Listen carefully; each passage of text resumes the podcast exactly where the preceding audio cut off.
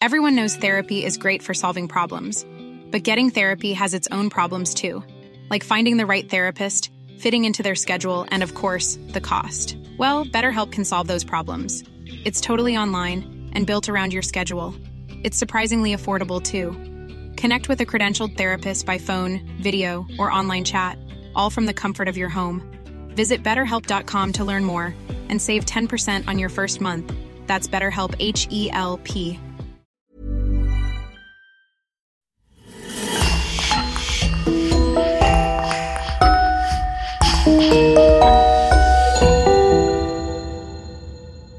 Et bienvenue à tous pour une nouvelle affaire criminelle.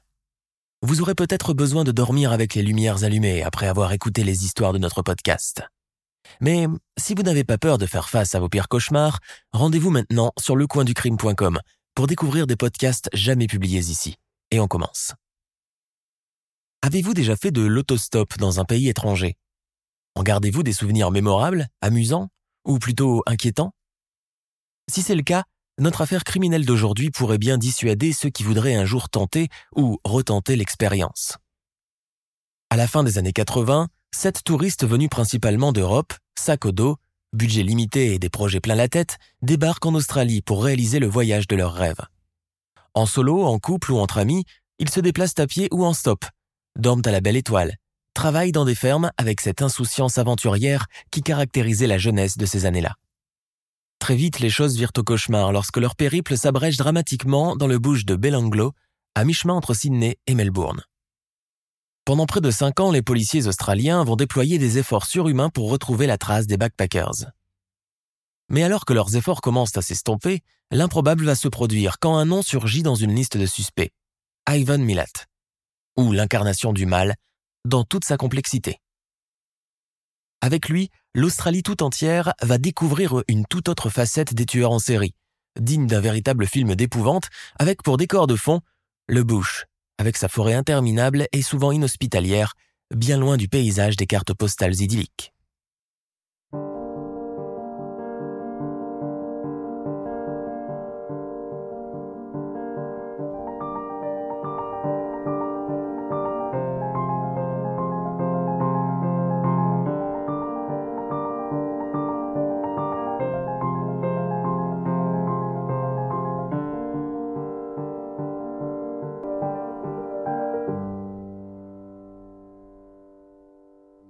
Décembre 1989. Nous sommes dans une petite banlieue résidentielle de Melbourne. Le jeune Jamie Gibson est en train de ranger ses affaires dans la petite valise que sa mère vient de lui prêter. Dehors, il fait déjà 35 degrés, température habituelle en ce début de mois de décembre qui coïncide avec la saison d'été australe. Pourvu qu'il n'y ait pas d'orage quand nous prendrons la route, souhaite Jamie. Depuis des semaines, le jeune homme de 19 ans n'a plus que cela en tête, l'événement qu'il ne faut absolument pas rater. J'ai nommé le Confest. Et pour cause, ce festival revêt une grande importance à ses yeux. Bien qu'il ait lieu chaque année, Jamie Gibson n'en rate aucun, prêt à braver des centaines de kilomètres et la chaleur étouffante pour y assister. Le festival de Confest regroupe plusieurs activistes et acteurs du domaine de la protection de l'environnement dont le jeune homme fait partie, en sa qualité de militant pour la protection de la faune et la flore australienne et la lutte contre le braconnage dans le massif de corail. À côté de ses activités de militantisme vert, Jamie est végétarien, et c'est un passionné d'art et de musique New Age. Son plus grand rêve? Avoir une bourse pour pouvoir intégrer une prestigieuse école d'art plastique à Sydney afin de devenir sculpteur. Ses parents l'encouragent d'ailleurs dans ce sens. Cheveux noirs portés longs, longiligne, d'allure sereine et sympathique, James ressemble à ces néo-hippies nostalgiques d'une époque révolue, mais pour qui les valeurs de paix et de tolérance sont toujours de mise. Sa valise bouclée, coiffée de son chapeau de feutre noir, vêtue d'un simple jean et t-shirt avec la mention Confest Melbourne 1988, James sort l'arrivée de sa petite amie Debbie qui, elle aussi, est du voyage. Justement, la voilà qui arrive. Le jeune homme remarque que malgré la chaleur écrasante, elle porte un blouson en cuir noir piqué de pins Sprite, Rolling Stones et un autre représentant une tête de squelette entourée d'une rose rouge où est écrit Guns N' Roses. Au pied, elle porte sa dernière paire de Doc Martens, d'un rose fuchsia très voyant et un jean de la même couleur. En la voyant accoutrée ainsi, James ne peut pas s'empêcher de pousser un sifflement. Quoi? Ça ne te plaît pas? Tu sais, nous on va à une réunion de militants écolos, pas un festival de rock. Oh, ça va, monsieur, j'économise l'eau du robinet. L'ambiance est pareille à la nuit tombée quand la bœuf est sortie. Puis Debbie s'empare de son peigne de poche et se le passe frénétiquement sur sa frange de cheveux noirs lustrés coupée au carré à la dernière mode de cette année-là.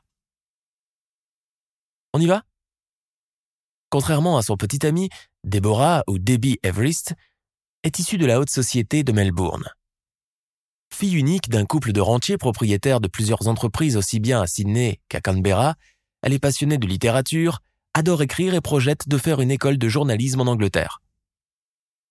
De deux ans plus âgés que James, ils se sont rencontrés trois ans auparavant pendant l'anniversaire de l'un de leurs amis communs, et ça a été le coup de foudre. Depuis, ils sont devenus inséparables, faisant tout ou presque ensemble, malgré le fait qu'ils se chamaillent souvent. Trois jours avant le voyage, Debbie a dit à son petit ami qu'elle ne comptait plus l'accompagner au festival.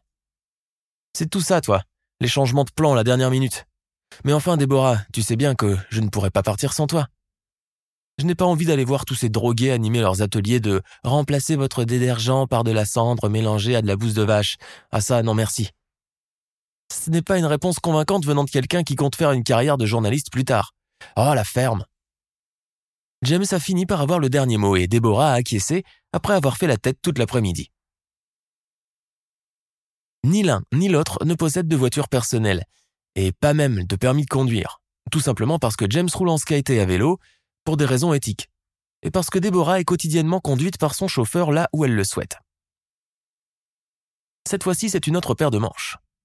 Le Confest a lieu à Albury, à presque 4 heures de trajet en voiture depuis Melbourne, et ils devront se débrouiller seuls pour y aller. Après une heure de discussion, le couple décide finalement de s'y rendre en stop pour vivre pleinement l'expérience hippie si idéalisée par James. Alors qu'ils quittent la dernière ruelle du centre, les voilà qui se dirigent le long de la Home Highway, l'autoroute qui relie Melbourne à Sydney. Sous un soleil de plomb, James sort la carte routière de son sac à dos et la déploie avec soin par terre. Avec son index, il serpente le fourmillement de lignes compliquées et numérotées, entrecroisées et franchement illisibles, tout en jetant des regards interrogateurs à sa copine. Déborah, de son côté, fait mine de suivre les directives en hochant la tête et en faisant des hum hum peu convaincus, commençant d'ores et déjà à regretter sa décision. Ces Doc Martins lui ont déjà donné des ampoules aux pieds, son blouson en cuir s'est transformé en chauffage interne et ses pins colorés en fer sont chauffés à blanc.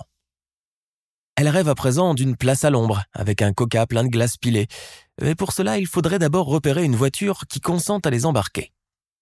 James range la carte routière qu'il remplace par une pancarte où l'on peut lire écrit en grand caractère noir Albury. Plusieurs véhicules se succèdent sur la Home Highway, dépassant le jeune couple sans leur jeter un seul regard. Je parie qu'on y sera encore à la nuit tombée, soupire Debbie.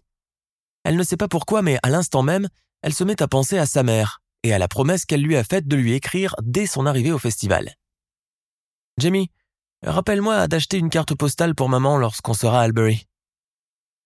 James lui lance un sourire entendu et lui fait un clin d'œil. Debbie lui serre la main et l'embrasse. Ils restent ainsi enlacés, espérant commencer leur trajet le plus vite possible. Seulement à partir de ce moment, le couple ne donnera plus jamais signe de vie. Une semaine passe sans aucune nouvelle de Deborah ou de James. Madame Gibson, la maman du jeune homme, a commencé à paniquer sérieusement lorsque l'un des organisateurs du festival lui a dit au téléphone que James n'a pas fait partie du jury de sélection de cette année et que personne ne l'a vu, ni la première, ni la deuxième journée. Une autre semaine se passe toujours sans nouvelles des deux jeunes. Les parents de Déborah décident finalement d'alerter la police de leur disparition. Seulement, faute de piste, la police ne peut rien, et l'enquête n'a même pas lieu. C'est ainsi que Debbie et Jamie rejoignent pour la première fois le fichier des personnes disparues de l'État de Victoria. De leur côté, les familles ne restent pas sans rien faire. Avec le lourd sentiment d'être abandonnés, les Gibson et les Everest n'ont d'autre choix que d'effectuer leurs investigations eux-mêmes pour pouvoir retrouver leurs fils et leurs filles respectifs.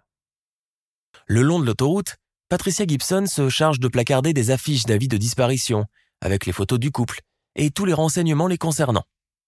Tandis que les parents de Debbie, qui ont plus de moyens, engagent carrément un détective privé. Leurs efforts seront pourtant vains.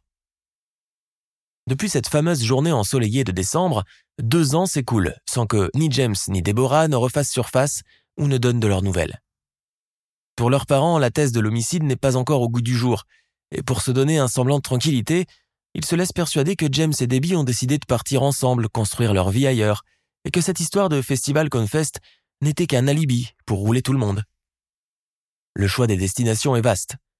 Tasmanie, Nouvelle-Zélande, voire carrément la Grande-Bretagne, où les Gibson ont encore de la famille. Mais après vérification auprès des autorités compétentes des aéroports, il est démontré que ni Deborah, ni James n'ont jamais pris de billet d'avion pour quitter le territoire. Nous sommes en janvier 1991, en compagnie d'une autre voyageuse cette fois-ci, Simone Schmidl. Simone vient de Stuttgart, en Allemagne. Elle est grande, brune, costaude, intrépide et indépendante, habituée aux sports extrêmes et aux situations dangereuses. Âgée de 21 ans, Simone est un garçon manqué. Une aventurière qui a à son actif plusieurs pays visités en solo, aussi bien en Asie du Sud-Est qu'en Afrique et en Amérique. L'Australie était la destination qui manquait. Avant d'entreprendre son voyage, elle est rentrée en Allemagne, où elle a travaillé pendant deux ans en qualité de chargée de produits dans une galerie marchande. Dès son arrivée dans le pays continent, Simone en est tombée littéralement sous le charme et elle a décidé de s'y installer dans le cadre d'un visa de travail délivré par l'ambassade australienne à Berlin. Cela permet à la jeunesse européenne, avide d'aventure, de venir découvrir du pays, tout en lui donnant le droit d'exercer un petit métier pour arrondir ses fins de mois. Munie du précieux sésame, Simone Schmidl a fait de tout. Elle a d'abord travaillé au père avant de découvrir que cela ne lui correspondait pas du tout puis a gardé des moutons dans une propriété de Canberra. Elle a même accompagné une personne âgée vivant seule. En janvier 1991, sa mère, qui a convenu de venir lui rendre visite d'Allemagne, débarque à l'aéroport de Sydney et reste à l'attendre en vain. Après avoir cherché sa fille sans succès, Madame Schmidl décide d'avertir la police australienne au sujet de la disparition de sa fille. Mais difficile de chercher lorsqu'il n'y a aucun début de piste. En interrogeant certains témoins, la police découvre que la jeune femme a été vue pour la dernière fois en train de faire de l'autostop à Liverpool, une banlieue du sud de Sydney. Depuis plus rien. Une deuxième disparition inexpliquée, rapidement oubliée. Une année plus tard, soit le 26 décembre 1991, en pleine fête de Noël, un jeune couple allemand, Anja Abschied et Gabor Neugebauer, quittent leur hôtel Formule 1 de King's Cross pour aller faire du stop. Arrivés en Australie depuis un mois, les deux amoureux ont fait une halte à Sydney puis à Melbourne, et depuis ils ont projeté de voyager jusqu'à Darwin, à l'autre bout du pays pour découvrir la route de la côte, la fameuse Ocean Way. Le voyage est long. 42 heures pour 3942 km en voiture pour arriver à destination. Anya et Gabor décident de prendre le train, puis de continuer en autostop. Cependant, ils disparaissent pendant le trajet. Les semaines passent et le couple, qui avait pour habitude d'appeler ses parents respectifs chaque week-end, ne donne plus signe de vie. Très inquiets, les parents de Gabor décident de faire le déplacement jusqu'en Australie pour partir à la recherche de leur fils et sa fiancée. Très vite, ils vont se rendre à l'évidence. La police australienne n'en sait pas plus qu'eux sur le sujet. La dernière et unique trace de leur passage est répertoriée à leur hôtel de King's Cross, où leur check-out a eu lieu le 26 décembre. Devançant la police, le père de Gabor loue une voiture et en compagnie de sa femme parcourt des kilomètres depuis Sydney jusqu'au territoire du Nord. L'immensité du territoire, la chaleur écrasante et le paysage désertique auront raison d'eux. En dernier recours, monsieur et madame Neugebauer n'ont d'autre choix que d'engager un détective privé pour accélérer les recherches, en vain. Désorientés et découragés, et après avoir employé sans succès tous les moyens connus pour retrouver leur fils, ils décident d'aller consulter une médium connue et payée à plusieurs centaines de dollars. Munie de la photo du couple disparu, la médium leur dira cette mystérieuse phrase. I see bushes. Je vois des bois. Que veut bien dire cette phrase? Que le couple a disparu dans un bois, d'accord, mais lequel? Saura-t-elle au moins guider les policiers jusqu'à l'endroit? La voyante n'en dira pas plus, laissant les Neugebauer bien plus désespérés que jamais. En Australie, au début des années 90, ces affaires de disparition ne mobilisent pas l'opinion publique outre mesure, et seules quelques colonnes de journaux leur accordent un petit paragraphe avec photo à l'appui. Une année s'écoule encore depuis la disparition du couple allemand. À présent, nous sommes en mars 1992 en compagnie de Caroline Clark, une jeune Anglaise. Comme les touristes allemands avant elle, elle a débarqué en Australie dans le cadre d'un visa à vacances-travail. Avant de quitter l'Angleterre, Caroline a projeté d'entreprendre un road trip de six mois en Australie pour se donner le temps de tout visiter. Ses parents lui ont donné leur accord sans trop discuter. L'Australie est un pays sûr où une jeune femme peut voyager aisément et sans désagrément. Comme Simon Schmidl, Anya et Gabor, Caroline Clark est une backpacker qui se déplace en sac à dos. Pour ses dépenses, elle a recours au traveler check, beaucoup plus commode que l'argent liquide. Une chose est sûre, elle est tombée littéralement amoureuse du pays dès son arrivée et ne regrette pas son choix. Alors qu'elle passe la nuit dans une auberge de jeunesse, Caroline fait la connaissance d'une autre Britannique, Johan Walters, qui est arrivée en Australie deux mois auparavant et qui, comme elle, voyage en solo. Les deux jeunes femmes qui partagent deux lits dans un dortoir se lient rapidement d'amitié et décident de faire le reste de la route ensemble. Le lendemain, au petit déjeuner, les deux nouvelles amies se racontent leurs origines respectives. Caroline, âgée de 21 ans, vient du Surrey. Son père est banquier et la famille bénéficie d'un train de vie assez confortable. Blonde, sympathique et très ouverte, elle projette de devenir policière, une profession qu'elle idéalise depuis son enfance. Mais avant de commencer sa formation, elle a décidé de faire un break pour aller parcourir le monde, obéissant presque à ce rituel de passage propre aux étudiants anglo-saxons qui consiste à s'auto-former en voyageant afin d'acquérir de l'assurance et de l'expérience. Johan Walters, une pétillante brune de 22 ans, vient quant à elle du pays de Galles. Issue d'un milieu modeste, elle raconte avoir travaillé pendant un an en tant que caissière dans un supermarché pour pouvoir financer son voyage au bout du monde. Dès son arrivée à Sydney, elle a occupé le poste de fille au père à mi-chemin entre nounou et aide ménagère chez un riche couple de médecins. En quittant l'auberge de jeunesse, Johan et Caroline commencent leur périple dans les meilleures dispositions d'esprit. Pour économiser sur les frais de logement, elles passent plusieurs nuits à la Belle Étoile. La vue des hordes de kangourous leur fait pousser des cris de joie et elles participent aux vendanges de raisins et d'agrumes dans une plantation de l'État de Victoria pour se faire un peu d'argent de poche. En avril 1992, les deux copines décident de faire un road trip, reliant Sydney à Melbourne en longeant la côte vers l'ouest du pays. Le samedi 18 avril, elles quittent l'hôtel où elles ont dormi pour prendre le train jusqu'à la banlieue de Sydney et finalement continuer leur marche le long de la Home Highway l'autoroute qui relie les deux principales métropoles du pays. À la nuit tombée, elles dressent leur tente dans un petit terrain jouxtant l'autoroute et, emmitouflées dans leur sac de couchage, Caroline et Johan notent sur un calepin la suite de l'aventure qu'elles projettent ainsi. Alterner marche à pied et autostop jusqu'à Adélaïde dans la partie méridionale du pays. Mes parents m'ont formellement interdit de faire du stop, raconte Caroline en rougissant malicieusement. Non, les miens aussi, pauvre Johan. Alors, on leur dira plus tard ou pas? Ils n'auront pas besoin de savoir, tu sais, ici, c'est pas comme Londres ou Cardiff, les gens ont l'habitude de prendre des inconnus en voiture. C'est presque une règle de savoir-vivre. On ne laisse personne en bordure de route sous 40 degrés à l'ombre. Tu as raison. Je suis tellement excité pour demain. Et moi donc, ça promet d'être une sacrée aventure. Tu raconteras ça plus tard à tes collègues flics. Comment j'ai traversé le continent australien avec une galloise obstinée et tarée. Plaisante Johan. Depuis ce samedi 18 avril, les deux jeunes femmes ne donnent plus aucun signe de vie. Les semaines passent et leurs parents et leurs amis ne reçoivent aucune nouvelle d'elles. Mais à une époque où le téléphone portable et Internet ne sont pas légion, rester longtemps sans pouvoir donner de nouvelles quand on est à l'autre bout du monde n'inquiète pas exagérément. Et pour cause, les appels internationaux sont chers et le courrier peut prendre deux semaines pour arriver. Le silence de Caroline Clark est interprété par ses parents par le fait qu'elle s'est trouvé un petit job dans le bush australien où la ligne téléphonique est inexistante. Il va falloir attendre juin 1992 pour que les parents de Johan Walters donnent finalement l'alerte, lorsque cette dernière n'appelle pas son père pour lui souhaiter un joyeux anniversaire. Johan est très attaché à sa famille et aurait fait des kilomètres pour se procurer un téléphone et appeler la maison. Fin juin, les parents de Caroline et de Johan, qui ne se connaissent pas, prennent un vol long courrier et atterrissent à Sydney en plein hiver austral. Sur place, chacun de son côté se dépêche d'alerter la police.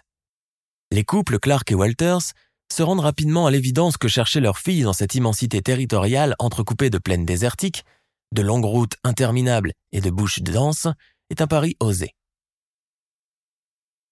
Sans nouvelles depuis des semaines, ils ignorent tout bonnement où elles ont résidé pour la dernière fois et quel est l'itinéraire qu'elles se sont fixé avant de prendre la route.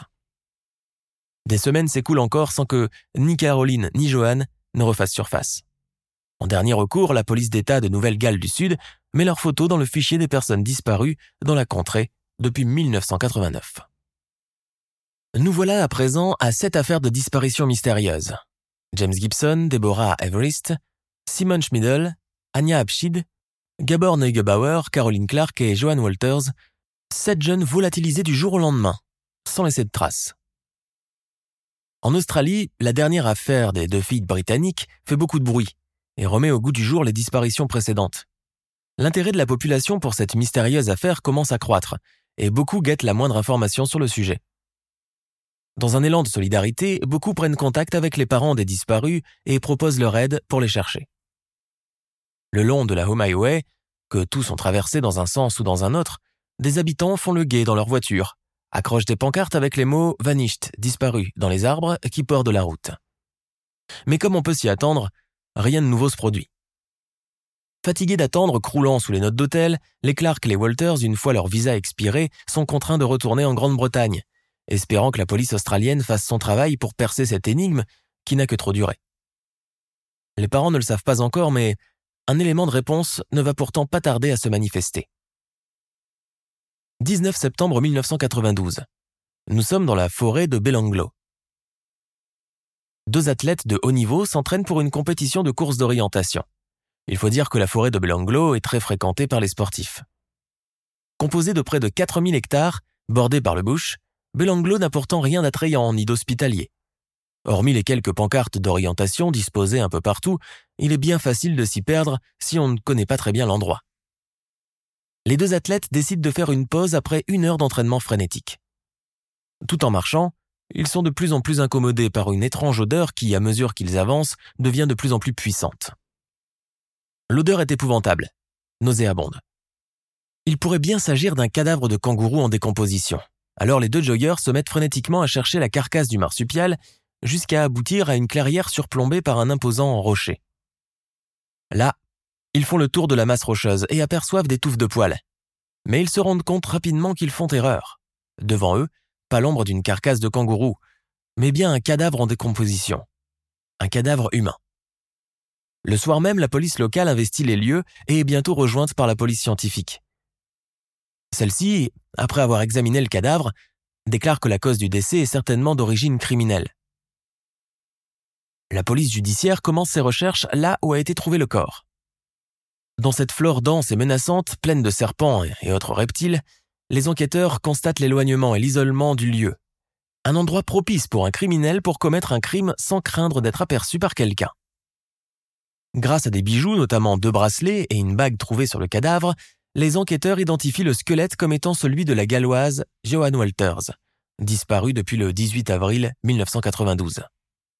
La police pense dès lors que, si le cadavre de Joan a été trouvé là, dans ce coin reculé de la forêt, celui de son amie Caroline Clark ne devrait pas être bien loin.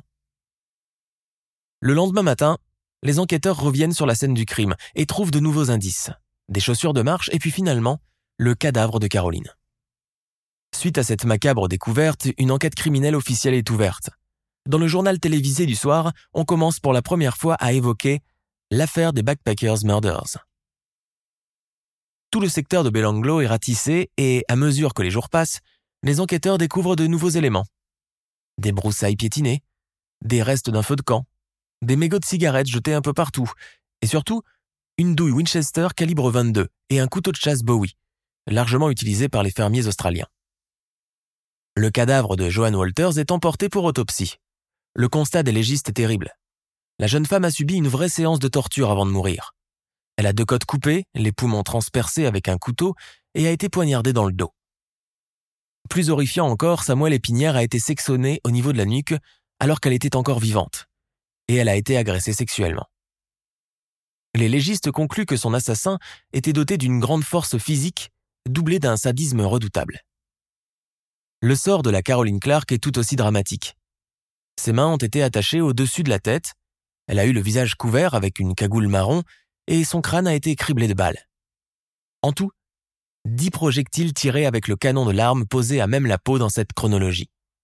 Le meurtrier, qui l'a vraisemblablement contrainte à se mettre à genoux, a tiré quatre balles sur le côté gauche, trois sur le côté droit et trois derrière, avant de la poignarder dans le dos et l'agresser sexuellement, probablement bien après son décès. Un expert en balistique identifie l'arme utilisée. Il s'agit d'une carabine Ruger 10-22 semi-automatique équipée d'un silencieux. En se basant sur les conclusions des légistes et de l'expert en balistique, les enquêteurs pensent que l'assassin ne peut être qu'un chasseur. Pourtant, ce n'est pas les armes qui manquent dans l'environnement immédiat de la forêt de Belanglo.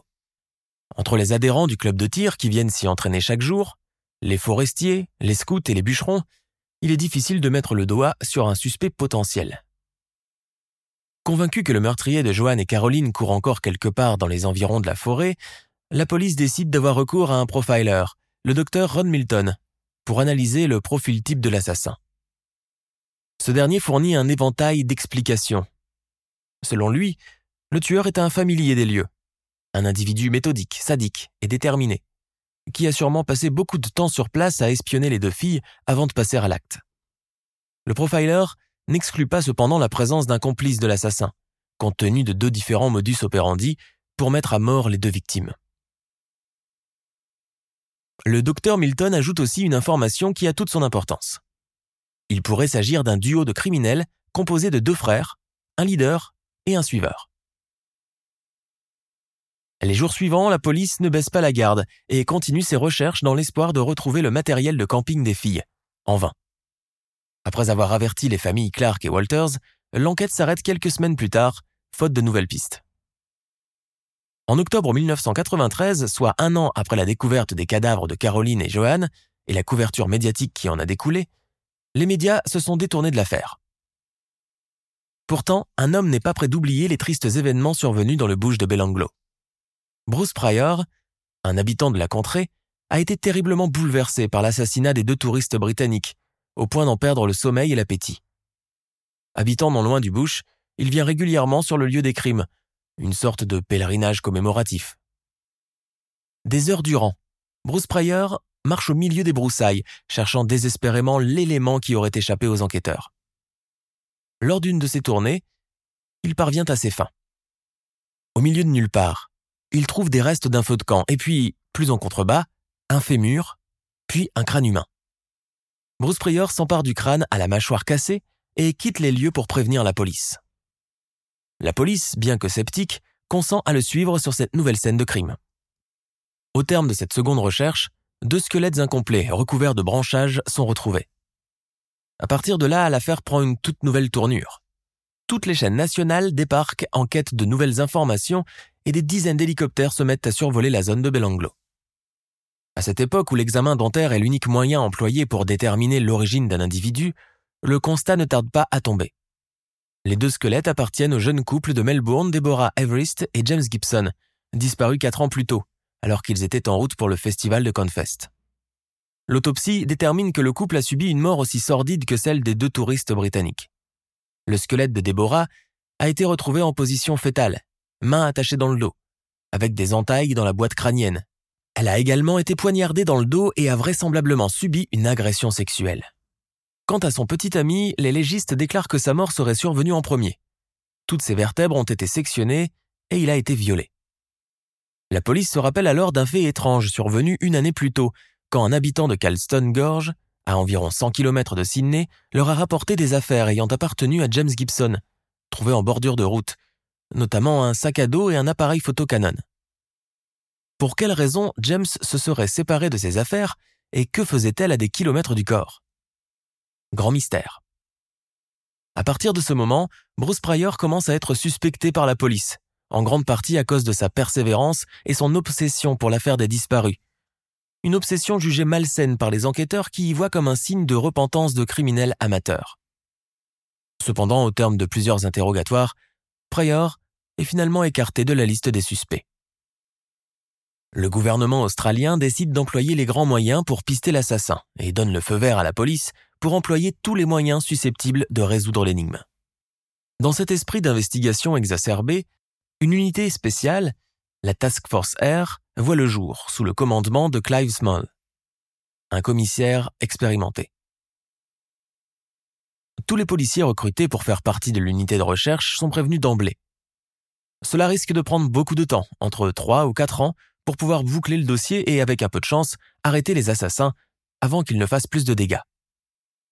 Il n'est pas écarté qu'ils devront travailler nuit et jour si les circonstances le réclament. La police met également en place un numéro vert, sorte de hotline pour réceptionner d'éventuels témoignages téléphoniques. Le gouvernement ira encore plus loin en offrant 500 000 dollars de récompense à quiconque parviendra à fournir un élément permettant d'arrêter le ou les assassins. Le 1er novembre 1993, alors que la moitié du bouge de Belanglo a été ratissé, de nouveaux indices apparaissent. Une boîte de cartouches Winchester calibre 22 vide, une paire de jeans roses ainsi qu'un squelette coiffé d'un bandana mauve. Le schéma dentaire et les accessoires permettent rapidement d'identifier le crâne comme étant celui de l'allemande Simone Schmidl, disparue en 1991. L'autopsie démontre que sa colonne vertébrale a été disséquée et ses vertèbres coupées, comme pour le cas de James Gibson. Les affaires de la jeune femme sont trouvées sur le bord d'une route bien mise en évidence. Quant au pantalon, il sera identifié par la suite comme ayant appartenu à Anja Abschied, l'autre touriste allemande disparue avec son fiancé Gabor Neugebauer peu après les fêtes de Noël de 1991. Le 3 novembre 1993, leurs deux cadavres sont à leur tour découverts dans deux tombes peu profondes, à une cinquantaine de mètres de l'endroit où le crâne de Simon Schmidl a été répertorié. Le sort des deux fiancés a semble-t-il été aussi atroce que les autres. Ils ont eu la colonne vertébrale sectionnée, puis Anya a été décapitée avec une machette. Tandis que Gabor a été tué de plusieurs balles tirées à bout portant, au milieu du front, dans l'oreille, au sommet du crâne et enfin, dans la nuque. D'autres indices apparaissent en même temps que les deux nouveaux cadavres. 90 douilles de calibre 22 projetées un peu partout prouvent que l'assassin s'est entraîné au tir avant de commencer sa sordide besogne. Au fond d'une crevasse, les policiers découvrent aussi une paire de menottes artisanales confectionnées à grand renfort de cordes et de fils de fer. Fin novembre, la Task Force R se retrouve avec sept cadavres sur les bras et beaucoup de questions en suspens. Le commissaire Clive Small est persuadé que les meurtres sont liés et que c'est la même arme qui a servi à assassiner les victimes. Cette fois, il en a la certitude. Il s'agit d'un redoutable tueur en série, un dangereux prédateur qui a gagné en assurance en employant à chaque fois des méthodes de plus en plus sadiques et de plus en plus élaborées lors de la mise à mort. Les policiers mettent tout en œuvre pour identifier le propriétaire de la carabine de marque Ruger 1022 et dont les douilles ont été retrouvées dans la forêt, mais par où commencer? Sachant que des répliques de cette arme existent par milliers dans le pays. Si dans les armureries il existe bien des registres avec les coordonnées des clients, il est bien plus difficile de deviner quand la vente s'effectue de particulier à particulier. Souvent sans présence de documents, une transaction largement utilisée par les fermiers dans les coins reculés du pays. La police n'a alors d'autre choix que d'effectuer un travail de fourmi. Dresser une liste de tous les propriétaires de carabines Ruger de la région, saisir toutes les armes et procéder à des examens balistiques. Et avec cela l'espoir de retrouver une correspondance entre les cartouches et les douilles récupérées dans les différentes scènes de crime. Malheureusement, l'information fuite dans la presse, mettant la Task Force R dans l'embarras total. Et la crainte que le tueur, en apprenant la nouvelle, ne finisse par se débarrasser de l'arme du crime et de s'en tirer peinard. La hotline mise en place depuis le début de l'enquête commence de son côté à déborder sous les abelles. À présent, les standardistes sont constamment accrochés à leur combiné, s'efforçant d'écouter jusqu'au bout toutes sortes d'histoires et de témoignages, souvent erronés, fantaisistes et tirés par les cheveux. En tout, la police recense un million d'appels. Pour parvenir à s'y retrouver, elle installe un fichier informatique spécial. Souffrant de carences en matière informatique, elle va très vite se rendre compte qu'elle est tout bonnement incapable d'en analyser le contenu. Des experts prennent alors le relais et entreprennent un véritable travail d'archivage à une époque où l'Internet n'est pas encore employé à ses fins. Après des mois de travail acharné, la police va finalement extraire une fiche de 2000 individus suspects. Elle réalise encore cinq autres sélections pour finalement se retrouver avec trois noms. Le premier en tête de liste est un certain Paul Miller, mais dont le véritable nom est Richard Milat. L'homme travaille comme ouvrier dans une usine de plastique et a une sale réputation. Il est alcoolique, consommateur notoire de marijuana, avec un tempérament inquiétant et sournois. Tous ses collègues le craignent et évitent toute forme de confrontation avec lui, de peur de sa vengeance. Lui, de son côté, raconte à qui veut l'entendre son passé de petit délinquant et comment plus d'une fois il a réussi à échapper au poulet. Ces week-ends, il les passe à pratiquer le tir au fusil dans sa ferme, dont il vante les exploits au travail, se taillant ainsi une réputation de dur à cuire dont il vaudrait mieux rester éloigné. Le 21 septembre 1992, alors que les ouvriers de l'usine de plastique discutent de l'affaire des deux touristes britanniques assassinés dans le bush, Paul Miller, alias Richard Millat, surgit de nulle part, leur fait cette étrange et inquiétante révélation. Vous savez, il y a d'autres cadavres dans le bush. Ils n'ont pas encore retrouvé les deux Allemands. Quand les cadavres du couple Abschied-Neugebauer sont retrouvés, Paul Miller fait encore un presque aveu sur le sujet. Encouragé par l'omerta qu'il fait subir à ses collègues, il ignore cependant que c'est finalement l'épouse de l'un d'eux qui ira prévenir la police sous couvert d'anonymat. D'emblée, le commissaire Small et ses hommes sont intrigués par ce personnage de Paul Miller, et ils ont de quoi. L'homme est un caméléon, du genre à changer complètement d'aspect physique dès qu'il se laisse pousser la barbe ou se teint les cheveux. Ou au contraire quand il les rase. Le commissaire Clive Small auditionne le dénommé Paul Miller dans ses locaux, mais ce dernier déclare ne rien savoir du tout au sujet des disparitions. Au terme de sa garde à vue, il est finalement relâché. En définitive, ce sont deux appels involontairement négligés sur la hotline qui vont finir par resserrer les taux sur lui. Émanant de Paul Onions, un touriste anglais, et une habitante de Canberra, une certaine Joanne Berry. Le premier témoin raconte que lors d'une excursion dans les abords de Belanglo, il a été pris en stop puis traqué par un homme qui voulait vraisemblablement l'agresser sexuellement ou le tuer. L'individu ressemblait beaucoup à Paul Miller, sans pour autant être lui. Joanne Berry, de son côté, a raconté comment, lors d'une nuit, alors qu'elle passait en voiture sur la Home Highway, elle a aperçu deux filles ressemblant à Caroline Clark et Joanne Walters aux prises avec deux hommes costauds et moustachus qui les contraignaient à monter à bord d'un 4x4 Nissan Patrol. L'un des hommes ressemblait à Paul Miller, et l'autre à son frère, le deuxième de la liste dressée par la police, Ivan Milat. C'est en effectuant des recherches au sujet de deux frères que la police va faire une plongée dans l'horreur absolue. Né à Guilford en Nouvelle-Galles du Sud, à la fin des années 40, d'un père immigré croate, Steipan Milat, et d'une mère australienne, Elizabeth Piddleston, les frères Ivan et Richard appartiennent à une fratrie de 14 enfants. Plus qu'une famille, les Milat sont d'abord un clan soudé, dangereux, qui gravite autour de la matriarche Lizzie, à laquelle ils vouent tous un amour inconditionnel depuis le décès de leur père survenu dans des circonstances mystérieuses. Le clan Mailat, très redouté dans le voisinage, a l'habitude de faire usage d'armes à feu pour éloigner quiconque s'approcherait de leur propriété. Vivant depuis toujours presque en autarcie, certaines rumeurs racontent même que l'inceste est monnaie courante au sein de la famille, et que des enfants seraient même nés de relations entretenues entre les frères Mailat et leur sœur cadette. Une famille consanguine, cruelle, secrète, repliée sur elle-même aussi crainte que détestée dans le village de Bowral qu'elle n'a pourtant jamais quitté. Ivan, qui semble s'être approprié le titre de chef de gang, a toujours fait preuve d'un comportement sociopathe à tendance schizophrénique. Il est d'ailleurs complètement impassible et n'éprouve aucun sentiment de pitié ou de reconnaissance envers autrui. Durant sa jeunesse, il a effectué plusieurs séjours dans différentes maisons de redressement pour différents délits, dont le vol à main armée. Entre l'âge de 15 et 22 ans, il effectue plusieurs séjours en prison pour formation de groupuscules criminels, rapts et différentes affaires de viol sur mineurs. Au début des années 80, Ivan Milat et ses frères Richard et Alex se sont reconvertis en bandits de grand chemin, semant la terreur le long de la Home Highway reliant Melbourne à Sydney, n'hésitant pas à prendre en stop des routards isolés avant de les emmener dans le bush de Belanglo pour les torturer, les violer et leur voler tout ce qu'ils possèdent.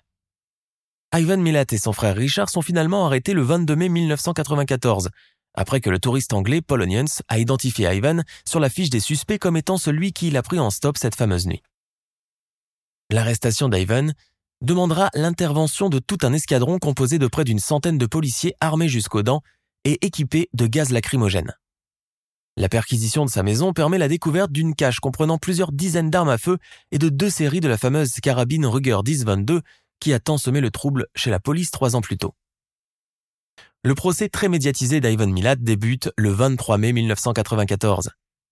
Dans un premier temps, il comparait seulement pour les chefs d'inculpation de possession d'armes à feu sans permis et pour la tentative de viol et d'assassinat de Paul Onions. Placé en détention provisoire depuis février 1995, Mailat comparait une seconde fois en mars 1996 devant le parquet de Sydney pour les meurtres de Caroline Clark, Joan Walters, Deborah Everest, James Gibson, Simon Schmidl, Anya Abschied et Gabor Neugebauer. Le procès, étalé sur près de trois semaines, mobilise l'ensemble de la société australienne et fait la une des journaux télévisés dont il est devenu le principal sujet d'actualité. Durant toute la durée des audiences, Ivan Milat ne dit rien, semant le doute dans l'esprit des policiers. Sa haute stature, ses yeux de reptile, son sourire moqueur lors du témoignage de Paul Onions et de Bruce Pryor, qui a retrouvé entre autres le deuxième cadavre à Belanglo, renforce l'idée que c'est bel et bien lui le responsable de toute cette tragédie. En juillet 1996, un jury composé d'une douzaine de personnes le déclare coupable des sept homicides des backpackers et de la tentative de meurtre sur la personne de Paul. Le procureur déclare de son côté qu'avec ou sans l'aide d'un complice, en l'occurrence un de ses frères, Ivan Milat est le commanditaire de tous ces crimes commis par pur sadisme et pour son propre plaisir. Pour chacun des sept meurtres, Ivan Milat est condamné à une peine de prison à perpétuité. En 1998, un codétenu raconte qu'il lui aurait avoué 20 autres meurtres supplémentaires commis à la fin des années 70. Mais aucune recherche sérieuse ne sera entreprise dans ce sens. Car beaucoup considéreront cela comme un pur acte de vantardise, visant à attirer l'attention médiatique sur lui. Pendant son séjour en détention dans la prison de haute société de Melbourne, Ivan Milat fait encore parler de lui, pour plusieurs faits étranges et inquiétants comme cette fois où il s'est coupé l'index dans l'intention de l'envoyer dans un colis au procureur qui a ordonné sa condamnation en 1996, ou encore lorsqu'il entame une grève de la faim pour obtenir une console de jeu. Atteint d'un cancer des poumons, il décède en prison le 27 octobre 2019, à l'âge de 75 ans. L'affaire des meurtres de la Homagaway reste l'une des plus sombres affaires criminelles jamais commises sur le sol australien, et impliquant une famille de parias que beaucoup croyaient ne pouvoir exister que dans les films d'épouvante, à l'instar de la famille Leatherface de Massacre à la tronçonneuse. Il est clair qu'en arrivant dans un pays sécurisé, riche et civilisé comme l'Australie, aucune des victimes n'aurait soupçonné un jour croiser le chemin d'un assassin dégénéré. Small details are big surfaces. Tight corners are odd shapes. Flat, rounded, textured or tall. Whatever your next project, there's a spray paint pattern that's just right. Because Rust new Custom Spray 5 and 1 gives you control with five different spray patterns. So you can tackle nooks, crannies, edges, and curves without worrying about drips, runs, uneven coverage, or anything else. Custom Spray 5 and 1. Only from Rust When you make decisions for your company, you look for the no brainers. If you have a lot of mailing to do, stamps.com is the ultimate no brainer. Use the Stamps.com mobile app to mail everything you need to keep your business running with up to 89% off USPS and UPS. Make the same no brainer decision as over 1 million other businesses with Stamps.com. Use code PROGRAM for a special offer. That's Stamps.com code PROGRAM. Du calibre d'Ivan Milat ou de ses frères. Si aujourd'hui la pratique de l'autostop commence à se perdre avec l'élargissement et la modernisation du réseau de transport, il reste que beaucoup de jeunes y ont encore recours par souci d'économie et de rencontre. Rappelez-vous cependant que la prudence est nettement préférable à la plus excitante des aventures, et aujourd'hui encore, plus que jamais.